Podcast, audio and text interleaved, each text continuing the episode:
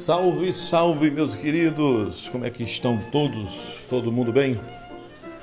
Levanta o dedo aí quem estiver disponível para aprender um pouco mais sobre a própria existência humana. Se você, eu estou vendo que você não levantou a mão. então vamos lá, sem brincadeiras, agora levando a sério o que viemos fazer aqui. A nossa aula de hoje ela vai cercar em torno do que nós podemos chamar desta diferenciação entre a natureza humana e a condição humana. Nós estamos mergulhando um pouco na teoria da filósofa Hannah Arendt, que nasceu em 1906 e morreu em 1975, vítima do nazismo, sofredora daquele período, mas que deixou uma reflexão interessante para nós o livro de onde estamos tirando essa reflexão se chama A Condição Humana. Então, muitos filósofos pensaram como o homem é formado, o que é o homem? E muitas respostas foram dadas. Nós temos a ideia de corpo, nós temos a ideia de alma. Alguns vão dizer que nós somos alma no corpo. O corpo não passa de um receptáculo. O corpo é uma prisão da alma, como diz o filósofo Platão. Mas também nós podemos ver na antiguidade a filosofia de Aristóteles, que diz que nós somos uma alma no corpo, não no sentido do corpo ser mal, mas apenas do corpo ser inferior.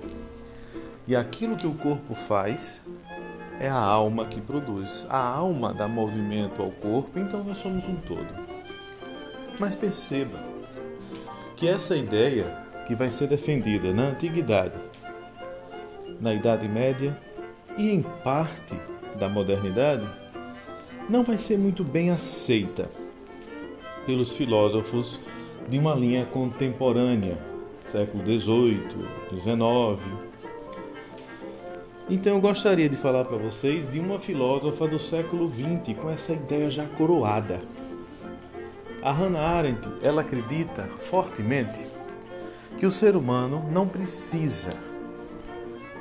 Melhor ainda, vamos trocar esse verbo para ficar ainda mais claro na sua cabeça. Ele não pode se pensar a partir de uma realidade que ele não conhece. O homem não pode pensar em si mesmo se baseando numa realidade que ele não vai ter nenhum toque sobre ela, que ele nunca vai ver. Estamos falando de quê?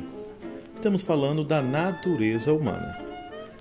Nós nascemos humanos. Todos nós nascemos com a possibilidade de, nos ser, de ser humanos. Então, qual das duas afirmativas é a mais correta? Nascemos humanos ou nascemos com possibilidade de seres humanos? Será que os animais têm a mesma possibilidade que eu? E talvez essa possibilidade seja exatamente aquilo que me faz humano? Então, Hannah Arendt ela não acredita que nós não vivemos uma condição humana de forma plena. O que é que significa isso? O homem, ele não é algo pronto. Ele não tem uma natureza ele já não nasce determinado. O homem é construção na realidade. O homem vai se fazendo. E a isso ela está chamando de condição humana. Então, a diferença aqui entre natureza humana e condição humana que eu acredito que você já captou comigo. Podemos também falar sobre isso usando uma outra comparação. O homem é essência e existência. Essência quando falamos da alma, existência quando falamos do corpo e o mundo. Para ela, pensar a essência para justificar o ser humano é um erro que sempre aconteceu na história da humanidade. Está na hora de mudar isso aí. Então, como é que ela justifica essa ideia de condição humana? Primeira coisa, por que essa mudança? O homem passou a história inteira tentando dizer o que é, fazer uma antropologia, ou seja, o estudo do ser humano, sempre baseado nessa ideia de essência. Está na hora do homem se pensar na história, mas não como vindo de algum lugar, mas tendo nascido na terra e se fazendo homem por cada dia que vive. Essa ideia de condição humana da Hannah Arendt vai ser desenvolvida a partir de uma teoria chamada de vida ativa, que ela chamou do latim vida activa. Nessa ideia de vida ativa é pensar quais são as principais características do ser humano que vive dentro de um mundo caótico, mas dentro desse mundo também encontra significação para si. Quais são essas três principais atividades humanas que se tornam fundamentais para o homem ser o que é em qualquer tempo da sua vida? O trabalho, a obra e a ação. Agora vamos explicar cada um. O trabalho é a atividade que o corpo humano faz, pensa-se em todo o seu aspecto biológico. O trabalho é exatamente a nossa forma de viver, tudo aquilo que nós passamos com o nosso corpo, é a necessidade de comer. São todas as necessidades humanas que compõem os humanos. Isso é a primeira parte fundamental do ser humano para se interpretar, que ela chamou de trabalho. A segunda é a obra. A obra nada mais é do que pensar o ser humano dentro de uma realidade que nós chamamos mundo. Este mundo, ele existe e nós para vivermos nele produzimos cultura. E por sua vez, a cultura determina quem nós somos.